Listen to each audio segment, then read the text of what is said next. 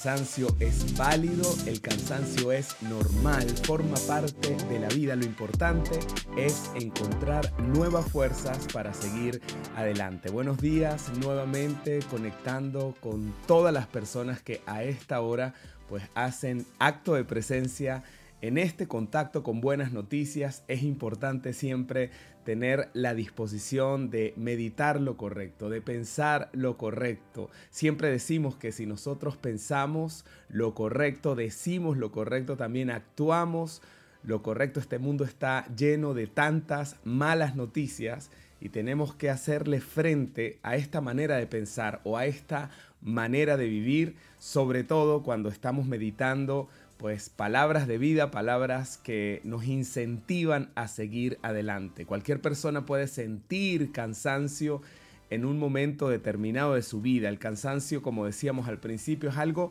normal, forma parte de la vida. Aprender a descansar y aprender a detenernos creo que es importante porque si no, no podemos seguir funcionando, no por casualidad. El Señor estableció que en seis días nosotros deberíamos hacer toda nuestra faena y que siempre debemos, debemos dejar un día para descansar, un día para recuperarnos. Hay personas que trabajan los siete días de la semana y tarde o temprano el cuerpo les va a pasar factura porque no es algo normal. Creo que cuando Dios eh, en seis días hizo toda su faena de crear todo lo que existe y dice la palabra que el séptimo día Él descansó, también nos estaba dando un modelo a seguir. El día de descanso está hecho por causa del hombre y no está hecho el hombre por causa del día de reposo. A ver, Dios estableció este día y Él descansó el séptimo día, no porque Él estuviera cansado, sino porque Él quería enseñarnos que tenemos que dejar un tiempo para recuperarnos. Estaba meditando en algunas palabras que están en el Salmo 27, que están en el verso 13, y dice la palabra, hubiera yo desmayado si no creyese que veré la bondad de Jehová en la tierra de los vivientes. Después dice, aguarda a Jehová, esfuérzate y aliéntese tu corazón si espera a Jehová. Importantes palabras, hay tanto en dos versículos, porque nos enseña que, a ver, cualquier persona se puede agotar, el Señor descansó. Él también se cansaba de su faena. Creo que todos en algún momento nos sentimos agotados, sentimos que estamos necesitando recargar fuerzas y lo importante es encontrar aliento, encontrar incentivo, encontrar esperanza. El salmista dice lo siguiente, hubiera yo desmayado, se siente cansado, pero hay un incentivo y él dice, si no creyese que veré la bondad de Jehová. A ver, creer, vamos a hablar un poco acerca de lo que es la fe, eso que viene por el oír y el oír la palabra de Dios. La fe, aunque es una palabra pequeñita, es sumamente poderosa.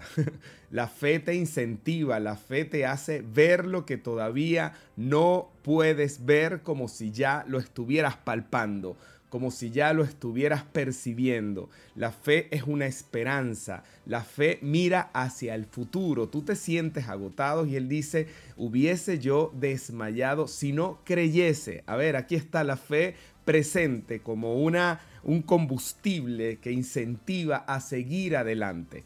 Podemos descansar, necesitamos descansar. Hay momentos en nuestra vida en donde nos sentimos agotados, pero cuando hay este incentivo, cuando Dios te habla, cuando Dios te dice, mira, lo mejor está adelante. Y Él dice, sí, a ver, quiero leerlo nuevamente, dice, hubiera yo desmayado si no creyese que veré la bondad del Señor en la tierra de los vivientes. No está hablando de la vida eterna, está hablando de su vida presente. Dios bendice no solamente con la salvación, la vida eterna, sino que todos los días tiene una misericordia nueva para tu vida. Cuando tú abres los ojos, cuando tú puedes respirar, cuando tú tienes eh, el potencial para ir a trabajar, para desarrollar tus dones, tus talentos, para contactar con otras personas, para conectar, para tocar puertas y que esas puertas se puedan abrir. Él dice, yo veré la bondad del Señor aquí, en la tierra de los vivientes, y es un incentivo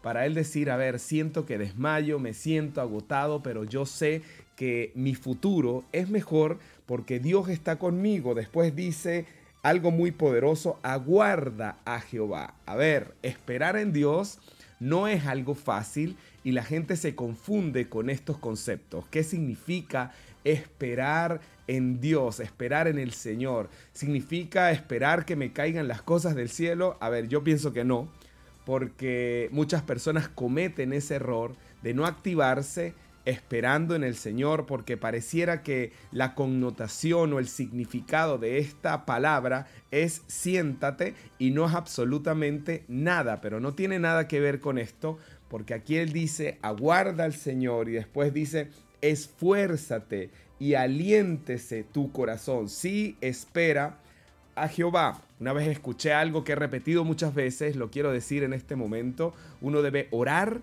como si todo dependiera del Señor, pero uno debe trabajar como si todo dependiera de nosotros. El esperar en el Señor no significa inactividad, significa que tú confías en que Él cumplirá cada una de sus promesas porque Él es fiel.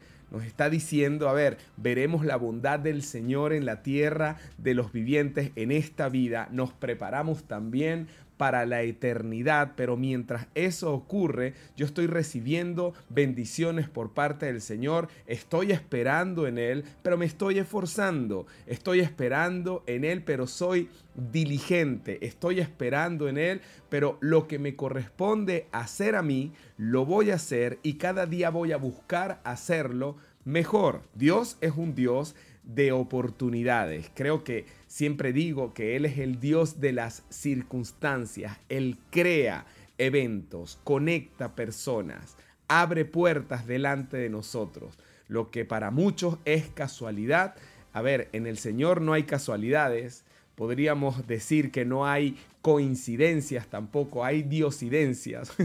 Él orquesta absolutamente todas las cosas que están delante de nuestros ojos, orquestó este día que está amaneciendo, orquestó las oportunidades, orquestó tus dones, tus talentos. Él está orquestando constantemente, absolutamente todas las cosas. Así que cuando nosotros confiamos en Él, pero nos esforzamos, cuando nosotros sentimos que estamos agotados, pero a pesar de que estamos agotados, creemos que veremos la bondad del Señor en la tierra de los vivientes, eso es un combustible es un incentivo, eso te levanta, eso te dice, a ver, descansa porque necesitas descansar, pero levántate y actúa, levántate nuevamente y busca las bendiciones que Dios tiene sobre tu vida, toca las puertas, eh, modela ese don, ese talento que tú tienes, trabaja fuertemente, estudia, haz las cosas bien, trata bien a las personas que están a tu alrededor, porque tú no sabes ¿Qué persona puede utilizar el Señor para llevarte a esas bendiciones o a esa bondad que dice el salmista? Yo sé que yo veré la bondad del Señor aquí en la tierra de los vivientes. Si tan solo tuviéramos esa iniciativa de ser amables todo el tiempo, de saludar a las personas, de sonreírle a las personas, de ayudar a las personas. Tú no sabes con qué persona te puedas conectar el día de hoy o esta semana y que sea esa persona el instrumento que Dios utilice para bendecir tu vida. Así que el salmista dice, me siento agotado, pero yo sé que yo veré la bondad del Señor en la tierra de los vivientes. Después dice, espera en el Señor y nos dice, ¿qué es esperar en el Señor? Esperar en el Señor no significa pasividad, significa esfuerzo, significa diligencia, significa que tú vas a hacer las cosas como si todo dependiera de ti.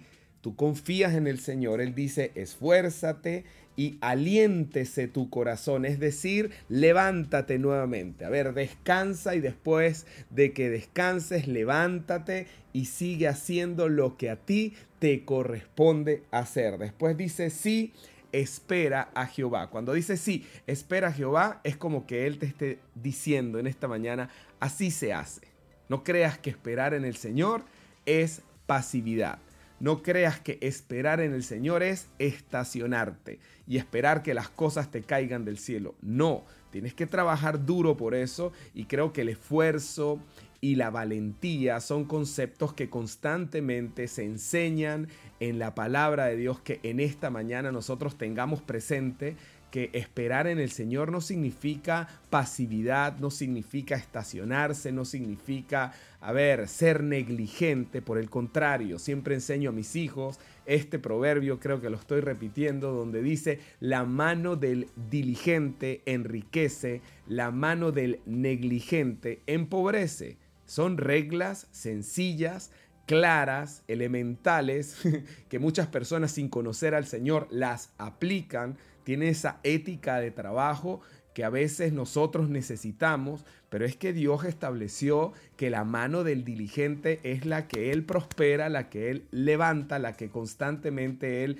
derrama bendición sobre bendición. Y estamos llamados a marcar la diferencia a través de nuestra ética de trabajo, a través de nuestra ética de comunicación, a través de la forma como nosotros nos desenvolvemos día a día, con diligencia, con perseverancia, con trabajo sostenido, en silencio, esperando las bendiciones del Señor, evaluando en retrospectiva hasta este día cómo Dios ha extendido su mano sobre tu vida.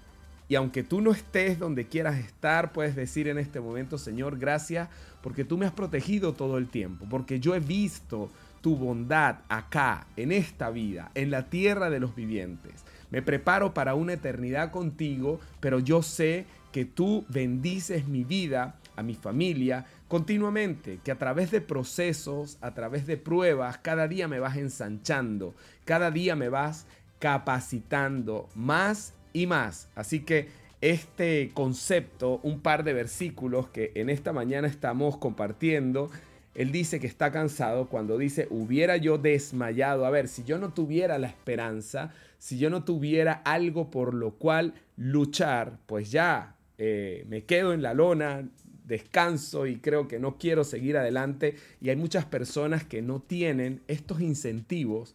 De ahí viene la depresión, de ahí viene la desesperanza cuando una persona no tiene algo por lo cual luchar o porque ya no tiene valor hacia las cosas que están a su alrededor, ya no tiene valor hacia sus relaciones, ya no tiene valor hacia su trabajo, ya no tiene valor hacia su vida.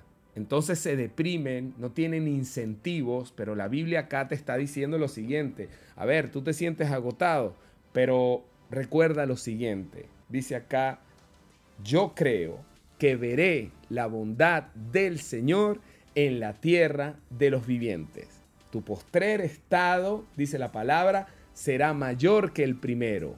La bendición postrera es mayor que la primera. El Señor te va levantando poco a poco, te va mostrando su bondad, te, va mostrando su favor, te va mostrando la madurez que va empleando o desarrollando en cada uno de nosotros. Después dice, aguarda al Señor, a ver, tranquilo, Él en su tiempo traerá bendiciones sobre tu vida. Tranquilo, espera. A ver, pero esperando, esfuérzate. Lo que te corresponde hacer hoy, hazlo y hazlo en excelencia. Si hasta el día de mañana todavía no llega eso que estás esperando, sigue trabajando y esforzándote con valentía, con diligencia en todo lo que te corresponde y espera en el Señor. Después dice, aliéntese tu corazón. ¿Por qué? Porque hay esperanza. Porque el Señor te dice que Él está activamente operando sobre tu vida y sobre mi vida también. Así que mi corazón debe estar alegre de que hoy tengo mucho más de lo que tenía antes, no estoy hablando de bienes materiales solamente, tienes más madurez, tienes más sabiduría, el Señor hizo caer esa ignorancia que había sobre cada uno de nosotros, nos instruye constantemente, espera que nosotros reaccionemos de acuerdo a cada una de las instrucciones que Él nos da. Después Él dice, sí, espera en el Señor. Creo que en estos dos versículos hay tanta teología de acuerdo a lo que significa esperar en el Señor y combate esos conceptos errados de pasividad, de pereza, de creer que todo le corresponde a Dios y que nosotros no tenemos que hacer absolutamente nada. Hay una parte, y siempre lo digo, que le corresponde al Señor y hay una parte que le corresponde al hombre, aunque él le dijo a, a, Josué, yo voy a estar contigo, así como estuve con Moisés, pues él le dijo tres veces, esfuérzate, sé valiente, esfuérzate, sé valiente, esfuérzate, sé valiente, se lo dijo tres veces. ¿Por qué? porque necesitaba tener esa ética de trabajo de decir, a ver, mis bendiciones yo las tengo que pelear, mis bendiciones yo las tengo que buscar, yo tengo que derrotar enemigos para poder obtener las promesas que Dios ha derramado sobre mi vida. Es una actitud de esfuerzo, de valentía. Dice la Biblia que el reino sufre de violencia y solamente los violentos arrebatan. ¿De qué está hablando? No está hablando de una violencia física, está hablando de una actitud hacia la vida. Tú has sido llamado a pelear por tus bendiciones, a esperar en el Señor, a confiar en Él, pero también actívate porque la espera en el Señor no significa quedarnos esperando que las cosas caigan del cielo. Es verdad, caen del cielo porque es el Señor el que bendice, pero cada uno de nosotros debe activarse y pedirle al Señor que nos dé el discernimiento de poder realizar nuestra faena y gestionar cada una de nuestras funciones de la misma forma como Él creó el cielo y la tierra en seis días, pues seis días Él tuvo que trabajar arduamente, dice la palabra que el séptimo día Él descansó. Así que el descanso es normal, forma parte de la vida. Tenemos que descansar porque si no los otros seis no vas a poder funcionar al 100%. Hay una ética de trabajo que el Señor nos muestra y Él quiere que nosotros marquemos la diferencia a través de la forma como Él nos enseña a vivir. A ver, 17 minutos, así que me pasé por dos. Nos vemos el día de mañana. Comparte este contenido que creo que hoy está muy poderoso porque nos enseña mucho acerca de lo que tenemos que hacer en el momento en el que estamos esperando cada una de las bondades y las bendiciones que Dios tiene sobre nuestra vida. Nos vemos el día de mañana. Muchas bendiciones para todos. Chao, chao.